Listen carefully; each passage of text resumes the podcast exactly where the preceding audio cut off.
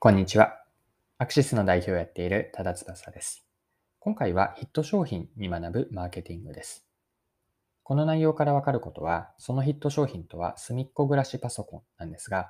このおもちゃなんですけれども、人気の秘密をマーケティングの視点で解説ができればと思っています。そこから最後にマーケティングの観点から何が学べるかについて見ていきましょう。この内容をぜひ見たり聞いていただきたいなと思うのはマーケターの方です。商品やサービスのアイデアを考えたり、マーケティングコミュニケーションの仕事をされている方を想定しています。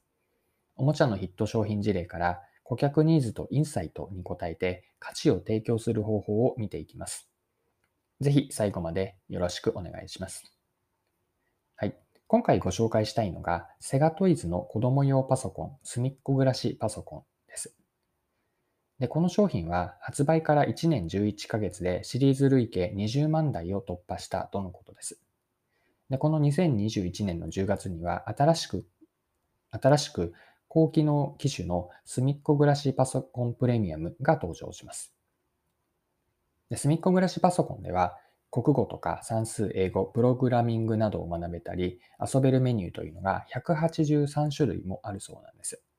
で中でも特に面白いなと思った機能があって、それはリモート会議のようなことができるメニューです。スクリーンの上部の内蔵カメラで画面内に自分の顔が表示されて、すみっコぐらしのキャラクターとリモート通話のようなことができるんです。で音声でこんにちはとか、踊ってと喋りかけると、キャラクターがその声に合わせて動いてくれます。まあ、 Zoom でやっているようなことがうまくすみっコぐらしの中のこう世界観でうまく再現されているんです。で、他にはパソコン用のスマホもついていて、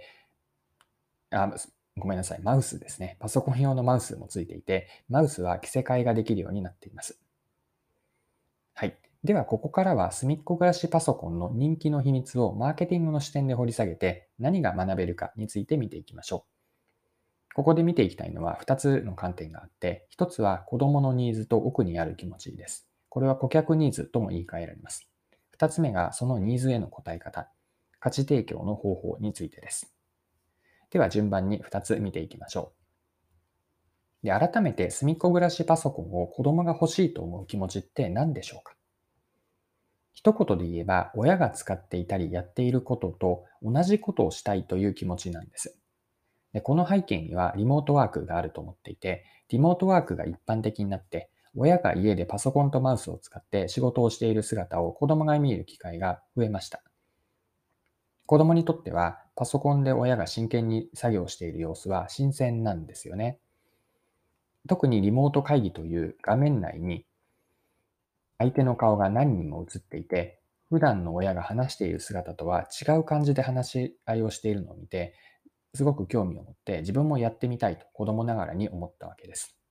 でこうした気持ちをもう少し一般化して表現をすれば、青く見える隣の庭に行ってみたいとか、自分にも同じような庭が欲しいという気持ちなんです。で、この感情は親がやっていると子供にとってはとりわけ強くなります。はい。では、二つ目に、ここから一つ目からつながるんですが、二つ目に学べることを見ていきましょう。ニーズにどう答えて価値を提供するかです。隅っこ暮らしパソコンがうまいなと思ったのは、ここまで見てきたような子供の気持ちですね。欲求とか望みに対しての答え方なんです。単に大人用のパソコンとかマウス、またはリモート会議をそのままそっくりコピーするのではなくて、対象となる子供、これはターゲットユーザーですが、ターゲットユーザーの世界観に合わせて再現したことなんです。子供の世界観に合わせているんです。例えばこれが端的に現れているのが先ほど見たようなリモート会議なんです。でもしですね、他の隅っこ暮らしパソコンを使っている子供同士でのリモート会議をやるという機能だったとしたら、これはできないと思っているんですが、そうではなくて、好きな隅っこ暮らしキャラクターと画面を通しておしゃべりができるのを親がやっているリモート会議っぽく再現したんです。で子供が好きな世界観にうまくフィットさせているんですね。で他の例はマウスもあると思っていて、マウスはただ用意して付けただけではなくて、何種類かの着せ替えができて、遊び方も着せ替えから提案しているんです。で小さい女の子って着せ替えって好きですよね。着せ替えは大人のパソコンのマウスにはないんですけれども、子供にとっては嬉しいことなんです。はい。ここまで見てきたマーケティングの観点での隅っこ暮らしパソコンからの学びは2つでした。子供のニーズと奥にある気持ちは何かと、2つ目がそのニーズへの答え方、つまりは価値提供の方法です。でこの2つをより一般化して表現すると次のようになるかと思っていて、これはマーケティングへの学びなんですが、まず大事なのが自分たちのターゲット顧客は誰かという顧客定義です。二つ目に、その顧客のニーズやもっと奥にある気持ち、欲求とか不満、望みのようなものですが、奥にある気持ちは何か。そして三つ目が、顧客ニーズに自分たちはどう答えるか。今回の表現をすると、顧客の世界観にどう合わせていくかなんです。で最後の三つ目の世界観に合わせるかについての補足なんですが、人は誰しも隣の脂肪は、隣の庭は、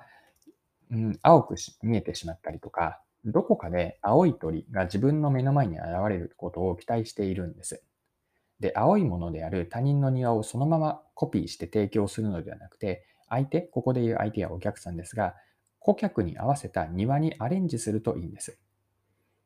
今回の隅っこ暮らしパソコンの例で言えば、親が仕事でやっているリモート会議をターゲット顧客である小学校低学年ぐらいの子供ですかね。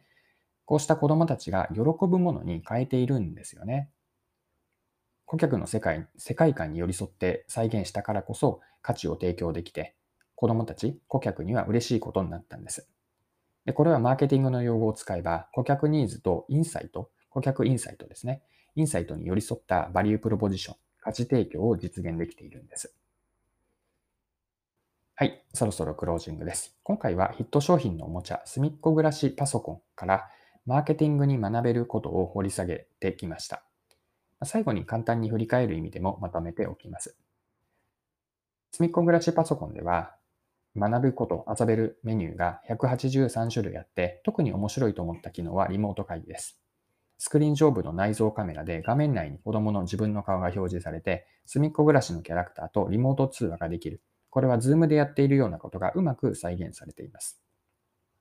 すみっこ暮らしがパソすみっこ暮らしパソコンから私たちが学べることは、まず2つの観点から見てきて、それは子供のニーズと奥にある気持ち。具体的には、親が使っていてやっていることと同じことをしたい。まこれを一般化すると、青く見える隣の庭に行ってみたいとか、自分に同じような、自分にも同じような庭が欲しいという気持ちです。2つ目がそのニーズへの答え方、価値提供の方法なんですが、ポイントは他人の庭をそのままコピー提供ではなくて、ターゲットユーザーの世界観に合わせて再現することです。ここからより一般化したマーケティングの学びを見てきたんですが、まず大事なのは自分たちの顧客は誰かですね。ターゲット顧客の設定です。